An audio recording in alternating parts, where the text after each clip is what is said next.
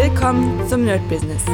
Deutschlands Podcast für Musiker, Bands, Künstler und allen, die etwas mehr aus ihrer Leidenschaft machen wollen. Sei ein Nerd in deinem Business. Von und mit Desart und Kri. Hi Leute und herzlich willkommen zu einer neuen Folge vom My Business. Ja, heute werden wir gar nicht so viel über mich reden, glaube ich jedenfalls. Ähm, ich will mit euch was besprechen, so eine Art Filmreview sozusagen, weil mich das doch sehr fasziniert hat und ich wollte diesen Film oder eher die Doku gar nicht wirklich sehen, weil ich eh nicht so ein Fan bin von so einem Zeug. Aber am Ende muss ich sagen, es war doch äh, sehr wertvoll auch fürs Business. Und zwar, ihr werdet es nicht glauben, auf Netflix der Tindler-Schwindler. Ja, am Anfang dachte ich mir so, oh, okay, das ist irgendwie so eine bescheuerte Serie wie Love Island oder sowas und das ziehe ich mir nicht rein. Und dann aber irgendwie hat meine Freundin gesagt, wir haben nichts zu sehen im Moment, wir haben alles schon durchgehauen, lass uns das mal zumindest anfangen, ja, und so ein paar Minu Minütchen gucken. Und jeder, der den nicht gesehen hat, ich muss sagen, es lohnt sich wirklich. Es, es zeigt ganz, ganz, ganz viele Sachen, äh, ganz viele Sachen, die furchtbar schrecklich sind, ehrlich gesagt, und aber auch ganz viele Sachen, äh, die einfach businesstechnisch, wo man wirklich den Hut ziehen muss, und ich meine es ehrlich, ähm, wo man denkt, so krass, also für alle, die es noch nicht gesehen haben, die es noch auf jeden Fall ohne Spoiler sehen wollen, äh, so viel Spoiler gibt's dann jetzt nicht. Wobei, na, die machen jetzt kurz aus, gucken sich das Ganze an und dann, ähm, und dann geht's los und dann könnt ihr das hier hören. Also, Tinder-Schwindler ist äh, basierend auf äh, authentische Fakten. Also diese Story ist passiert. Was sehr interessant ist, die haben, ich weiß gar nicht, ob es rechtlich überhaupt, gut, Netflix hat die Kohle, äh, die haben diese ganzen Chats und Bilder und alles Mögliche vom Tinder-Schwindler, von den Frauen, die er praktisch verarscht hat, haben die benutzt in dieser ähm, in dieser Doku. Das heißt, man sieht, ich, ich dachte die ganze Zeit so, ist das jetzt ein Schauspieler und die haben das Ganze nachgestellt? Aber nein, das, die haben wirklich das Originale genommen und äh, ja und einfach daraus den Film gedreht. Und es geht um Folgendes: Es gibt und deswegen sage ich ja, wir, wir kriegen hier einen guten Knick ins Business. Ähm, und zwar geht es um einen Typen, der einfach über Tinder, ja, also die Dating-App, Frauen verführt und sie dann einfach bis ins letzte Detail ausnutzt. Und ich dachte mir so am Anfang, das kann doch nicht gehen. Ja, das kann doch nicht gehen. Und das Interessante ist, ähm, es geht am Anfang ja um Frauen. Später geht es nicht nur um Frauen, sondern auch um Männer. Also da geht es gar nicht darum, dass er irgendwie äh, schwul ist oder sowas, sondern äh, der hat einfach geschafft, krasse Freundschaften zu knüpfen und äh, die dann auszunutzen. Also deswegen sage ich, man muss wirklich, leider muss man den Hut ziehen vor jemandem, der so ein unglaublicher Trickbetrüger ist, der seine Rolle so unglaublich gut spielt und das so zusammengebaut hat. Ähm, äh, es ist natürlich richtig krass. Also er hat wirklich Leuten Schäden zugefügt, das ist schon Wahnsinn. Aber wenn man es einfach nur aus der businesstechnischen Seite ähm, sieht, ist er ein unglaublich guter Verkäufer. Ja, und seine Masche war eigentlich, äh, wie Sie es genannt haben, ein Schneeballsystem, was auch sehr interessant war.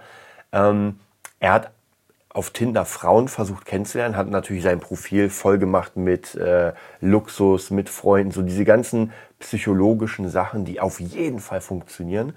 Und irgendwann kriegt man ja auf jeden Fall ein, äh, ja, wie soll ich sagen, ein, ein, ein Match. Ja? Und was er dann gemacht hat, ist, dass er dieser Mann, Frau, was auch immer, äh, ein perfekte, eine perfekte Welt vorgespielt hat. Was sehr interessant ist, denn je nachdem, wer das war, es waren nämlich, ich glaube, äh, die haben, also es war aus der Sicht von drei Frauen und jeder war ein bisschen anders. Also die allererste war natürlich so, so, eine, so ein Mädel, das jemanden gesucht hat für die Ewigkeit. Ja, also wirklich. Und ähm, diese Frauen waren nicht dumm. Ja, das waren jetzt nicht irgendwelche Püppchen, die gar keine Ahnung haben und wo man sagt, naja, klar wird die ausgenutzt. Das waren schon intelligente Frauen, aber er hat halt genau da gehakt, wo, wo er gemerkt hat, wo die emotionale Schwachstelle ist. Und zwar bei der ersten war das einfach diese, diese Beziehung. Ja. Er hat sie sofort in ein krasses Hotel eingeladen zum Kaffee trinken hat irgendwie am gleichen oder am Tag später gesagt, ey, komm mit mir nach, weil bla bla bla in meinem Privatjet.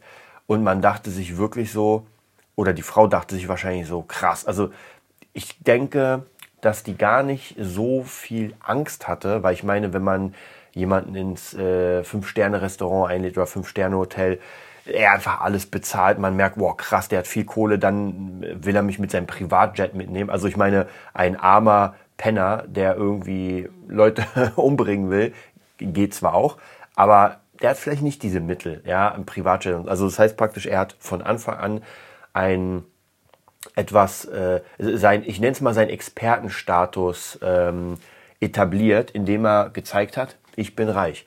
Und wenn wir hier mal ganz kurz auf unser Business anknüpfen, dann ist das auch wichtig, in den ersten paar Minuten, Sekunden durch seine Profile, durch seine Taten, vollkommen egal, seinen Expertenstatus zu untermauern, dass die Leute sofort wissen, ob sie mit mir arbeiten wollen oder nicht, vollkommen egal, aber sie wissen sofort, okay, da ist der Experte.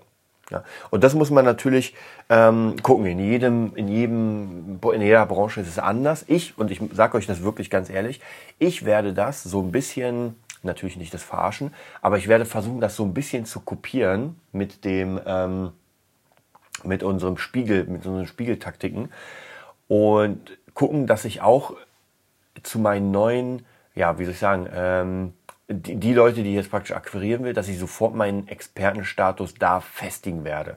Muss ich mal überlegen, wie, weil natürlich bei ihm ist der, ist das Ding, er hatte Geld und wir kommen auch gleich darauf, woher das Geld hatte. Und deswegen konnte er diese krassen Bilder machen am Strand und mit fetten Uhren und bla bla bla bla. Ja, ob das jetzt ganz, ob das gefälscht war, die Uhren, und sie waren's, äh, ist erstmal egal. Man sieht halt krasse, krasse Sachen. Also man sieht einfach Luxus bei ihm. Und wir switchen kurz mal rüber. Bei der zweiten Person war es auch sehr interessant, weil diese Person, ich glaube, da hat es nicht gefunkt. Also sie hat erzählt, dass die irgendwie aus waren und so weiter, aber irgendwie hat es nicht gefunkt und er hat relativ schnell schon gezeigt dann, dass er eine Freundin hat. Er hat irgendwie ein russisches Model und hat dann natürlich mit, ich sag mal nicht mit ihr angegeben, aber man hat schon gemerkt, okay, da wird keine Liebe draus, aber eine sehr gute Freundschaft. Und was macht man später, wenn bei Freundschaften, wenn irgendwas schief geht? Man hilft Freunden. Ja, deswegen sehr interessant. Also psychologisch. Und dieser Typ erinnert mich, und wir hatten das äh, vor einer Weile in einem Podcast, ich springe jetzt so ein bisschen rum, und zwar an Öger E irgendwas, ich weiß nicht mehr genau, das war dieser Versicherungsheini, der ein unglaublich krasser Pusher war. Ja, der hat, ich meine, der hat eine 25 Millionen oder weiß was nicht gemacht, dann war er pleite, dann hat er wieder Millionen gemacht, dann war er wieder pleite. Also das sind mal Stehaufmännchen. Ich meine, von uns muss mal jemand überhaupt schaffen, eine Million zu machen. Und diese Jungs, ähm, ja, wenn sie keine mehr haben, machen sie noch eine. Also so ein bisschen nach dem Motto von Bodo Schäfer, wenn sie mir alles wegnehmen, ich bin in einem Jahr wieder da. Und das stimmt. Und bei diesem äh, Tinder-Schwindler ist es nämlich auch so, da werden wir auch nochmal gleich kommen, das ist sozusagen das Ende, dass er wieder da ist. Und ja, also sehr interessant auf jeden Fall, wie er die Leute gezogen hat. Er hat erstmal seinen Expertenstatus gefestigt, dass die Leute ihm auf jeden Fall geglaubt haben, dass er Geld hat und reich ist. So, das war sein Ding. Äh, vom Aussehen her, mh, hm, das ist immer so eine schwierige Sache, weil die einen, also meine Freundin fand ihn jetzt nicht besonders krass attraktiv, ja, sah okay aus, aber jetzt nicht so, dass man sagen würde, uh, aber naja, bei der ersten hat er halt richtig reingehauen. Also deswegen, wenn man nicht gerade total für den Arsch aussieht, ja, dann kann man, glaube ich, so eine, so eine Sache gut ab, äh, durchziehen. Und wie gesagt, er sah jetzt nicht aus wie ein mega Topmodel, sah okay aus, ja, sah wie so ein Sunnyboy aus.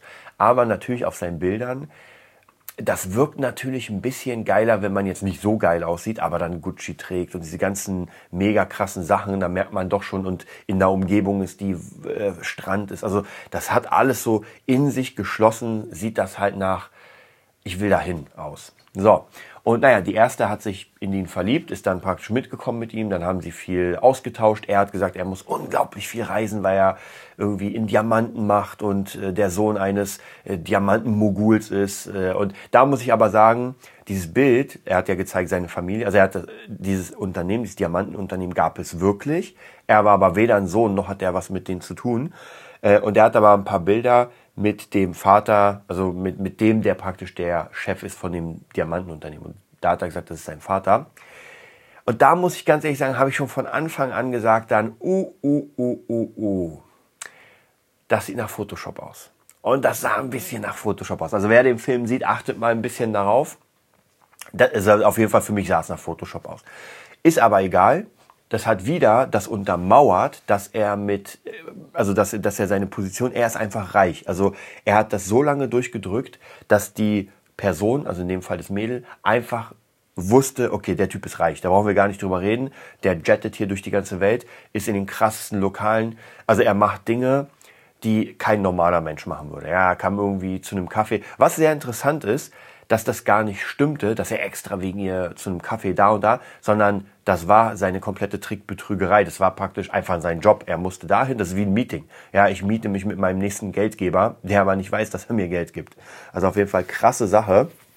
Ähm, ja, und das war auf jeden Fall viel gejettet. Und ich dachte mir die ganze Zeit so, wie will der jetzt darauf switchen, dass er, also ich habe mich quasi, wie, wie betrügt er die? Hatte, also bis dahin, bis zu diesem Punkt, sah das eigentlich so aus, äh, ja, wie will er die denn betrügen? Ich meine, so viel Geld hatte die jetzt auch nicht. Also wenn, und ich dachte mir irgendwie die ganze Zeit, weil der hat ja das Geld. Also es war ja nicht so, als, als würde er betrügen, dass er da fliegt, sondern er hat ja wirklich Fliegen. Ich dachte mir, wie, wozu macht er das? Das ist ja irgendwie einfach, hat er Langeweile im Leben und will Leute betrügen. Und jetzt kommt's. Auf einmal ging es dann darum, dass irgendwie seine Handys gesperrt worden sind, weil er Feinde hat. Und er hat von Anfang an schon gesagt, naja, ähm, ich habe schon, und alles, was er da gemacht hat, jeden Zeitungsbericht und, und, und, und, hat er einfach gefälscht. Und das ist heutzutage nicht so schwierig, wenn man ein paar gute Leute hat, irgendwie Zeitungsbeiträge zu fälschen, weil das überprüft ja kaum einer. Also ich würde jetzt nicht äh, Zeitungsbeiträge nachprüfen. Was man natürlich macht, ist Standard, man googelt jemanden. Aber da war er auch klug. Er hat sich einfach ein paar Seiten machen lassen, die bei Google gerankt sind, wo man gesehen hat, okay, klar, der ist äh, Juwelenmensch. So, und ähm, der hat halt diesen kleinen Trigger gesetzt, dass er irgendwann sagen kann, oh, jetzt greifen mich meine Feinde an. Ja, so, so ein bisschen wie in so einer, in so einem, äh, wie soll ich sagen, in so einem Krimi tatsächlich. Und davor hat er nochmal seine, seine Kohle sozusagen bestätigt, indem er das Mädel eine Wohnung suchen lassen hat gesagt, ey, wir haben 15.000 im Monat zum Ausgeben, such eine Wohnung für uns. Und sie ist dann in Wohnung rumgegangen, hat die mit, also es ist wirklich Wahnsinn. Ich muss wirklich sagen, so krass psychopathisch. Es ist schon krass, also so eine Rolle so lange zu spielen, so extrem, da muss man schon ein Rad abhaben. Ja, ob das jetzt gut ist oder schlecht fürs Business, ist es wahrscheinlich sehr gut, weil ich meine, er hat ein Business, hat funktioniert und auch andere Leute, die Psychopathen sind, äh, machen gute Business, die ganzen ähm, oder Soziopathen. Und naja, irgendwann ging es dann darum, dass er dann irgendwie seine Karten wurden gesperrt, weil man, man musste aufpassen und ob sie sich eine äh, Kreditkarte machen lassen würde, die er benutzen kann. Und der würde natürlich alles immer zahlen. Nur gut, sie macht eine Kreditkarte, weil sie ist mega verliebt, sie glaubt ja nicht ansatzweise, dass da irgendwas passiert und er hat ja Kohle ohne Ende, stinkreich. Und naja, dann ähm, fängt er an, diese Kreditkarte erstmal so ein bisschen zu nutzen. Sie muss immer wieder, und das ist sehr nervig, weil sie dadurch, dass es aus von der ganzen Welt abgezogen wird, was wahrscheinlich auch ein Trick ist, damit man immer noch zeigt, ey, ich bin noch mal unterwegs und ähm, machen noch krasse Geschäfte, musste sie halt sehr oft mit der Kreditkartenfirma reden und sagen, ja, das bin ich die Abbuchung, ja, das bin ich die Abbuchung. Und irgendwann wurde schon ein bisschen viel. Also der hat natürlich die ganze Zeit äh, Kohle gezogen, ähm, um, um seine Sachen zu finanzieren, um seine Reisen zu finanzieren. Das Lustige ist, der hatte ja, wenn man so will, der hatte keinen Job. Das, der Typ war ein Arbeitsloser, der diese Kohle jetzt von diesem Mädel genommen hat, um weiter zu reisen. Und jetzt kommt der Clou um wieder die nächste kennenzulernen. Also praktisch im Film gab es dann einen Switch, wo er dann praktisch auf den nächsten, also wo er die nächste Person kennenlernt.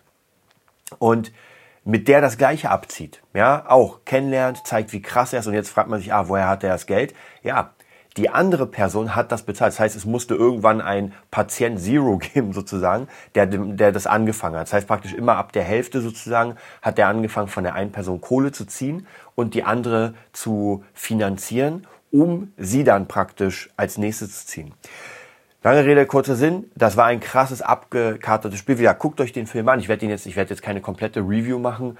Ähm, aber was sehr, sehr interessant sind, sind diese ganzen marketingtechnischen Mechanismen, die er benutzt, um die Leute um zu verkaufen. Weil er hat ja in dem Sinne sich selbst extrem krass verkauft. Und bei ihm ist es vielleicht sehr, sehr krass, fake it till you make it. Ja, und er hat es nie gemaked. Aber, jetzt noch mal ein kleiner Spoiler. Am Ende, der hat über 10 Millionen äh, Dollar äh, sozusagen Leuten aus der Tasche gezogen. Und das Lustigste ist, äh, der wurde nur angeklagt wegen, glaube ich, Passfälschung zu 15 Monaten Knast, wovon er nur fünf Monate absitzen musste. Zieht euch das mal rein. Und Leute wie, wie Snowden kommen nirgendwo mehr hin. Leute wie äh, Julian Assange bleiben ewig hinter Gitter, weil sie Wikileaks gemacht haben. Und der Typ beraubt Menschen auf 10 Millionen und wird noch nicht mal dafür angeklagt, sondern wird nur wegen Passfälschung angeklagt. Äh, das ist der Wahnsinn. Und jetzt, haltet euch fest, der ist wieder da. Er ist wieder auf Tinder. Und jetzt hat er gerade, habe ich nochmal geguckt, eine äh, unterschrieben bei, bei irgendeinem Format, ich weiß nicht mehr welches, ähm, dass er praktisch Menschen zeigt, wie man datet. Also wie man praktisch Frauen rumkriegt. Ist das krass? Ist das krass? Wobei ich finde, ich glaube, ich glaube, es ist schwierig, weil er hat sie ja nur mit einer Lüge rumgekriegt, ja. Also er hat sie ja nicht wirklich rumgekriegt. Deswegen ist es immer ein bisschen schwierig. Was will er den Män Männern oder Frauen, keine Ahnung, was will er denen denn erzählen? Äh, ja, du musst erstmal krasse Bilder von dir machen, du musst äh, viel Geld anscheffeln und dann kriegst du Frauen. Schwierig, weil sein System war ja immer nur, übers Geld an die Leute zu kommen. Also auf jeden Fall krasser Film. Ich denke aber trotzdem, wenn man das Ganze ähm, Missmenschliche weglässt, dann kann man da schon ganz gut Sachen für sich rausholen. Und wie gesagt, das werde ich machen. Ich muss ja eh demnächst oder werde die ganze Zeit dieses Prospecting machen, muss Leute suchen und will natürlich denen dann zeigen, Leute, ihr seid bei mir genau richtig. Also wenn ihr irgendwas, wenn ihr, wenn ihr diesen Job oder wenn, wenn ihr mit mir produzieren wollt, wenn ihr irgendwas braucht in meiner Branche, seid ihr genau richtig. Ja, also von dem her, wir werden mal schauen, ob das funktioniert, muss ich mir überlegen. Auf jeden Fall wird es bei mir aber nicht äh, fake it till you make it sein, sondern wir werden maken. Und das wird auf jeden Fall sehr, sehr interessant. Ja, ansonsten, äh, wir haben gar nicht mehr so viel Zeit. Woche war äh, vollkommen in Ordnung, war jetzt, glaube ich, nicht so vieles. Es ist viel zu produzieren, ähm, viel Marketing. Äh, ich baue viele Sachen wieder so ein bisschen, wie immer, ein bisschen auf das Epic Guitar System. Äh, habe wieder ein paar neue Schüler für die Gitarre. Also so das ganze Grundkonzept läuft. Ähm, ein paar Releases kommen jetzt raus. Und zwar, äh, ich weiß jetzt gar nicht mehr, wie der Song hieß. Auf jeden Fall von äh, äh irgendwas Fabian mit Jesse Good kam jetzt raus. Da habe ich Gitarren gespielt. War auf jeden Fall sehr, sehr cool. Dann kommt der nächste Song von Nicolas Sales raus. Da habe ich auch Gitarren gespielt. Und noch ein paar andere, wo ich Gitarren gespielt habe. Also auf jeden Fall sehr, sehr cool. Das funktioniert alles, geht alles schön nach vorne. Und ja, wir werden uns am Dienstag sehen. Dann werden wir darüber quatschen, wie das ähm, Studio-Mentoring weitergeht. Und was sehr interessant ist, ich habe jetzt vom Studio-Mentoring eine Person zum Podcast-Interview eingeladen. Das wird sehr, sehr cool. Und zwar, das ist der, der für Eminem gearbeitet hat und für Alicia Keys. Krasses Ding. Wir werden ihn fragen, wie er dazu gekommen ist. Da bin ich ultra gespannt. Und ja, dann wünsche ich euch eine mega geile, ja, mega geiles Restwochenende und wir hören uns am Dienstag. Bis dann. Das war die neueste Folge vom Nerd Business Podcast. Wir hoffen, es hat dir gefallen und bitten dich darum, uns eine 5-Sterne-Bewertung bei iTunes zu geben. Vier Sterne werden bei iTunes schon abgestraft. Also gib dem Podcast bitte die 5-Sterne-Bewertung und teile uns auf Facebook, Instagram und schicke ihn an deine Freunde. Wir leben davon, dass du uns hilfst, unsere Message zu verbreiten. Wir danken dir vom ganzen Herzen dafür. Abonnier den Podcast Teile ihn mit deinen Freunden und wir hören uns in der nächsten Folge, wenn es wieder heißt, bist du ein Nerd in deinem Business? Nerd Business.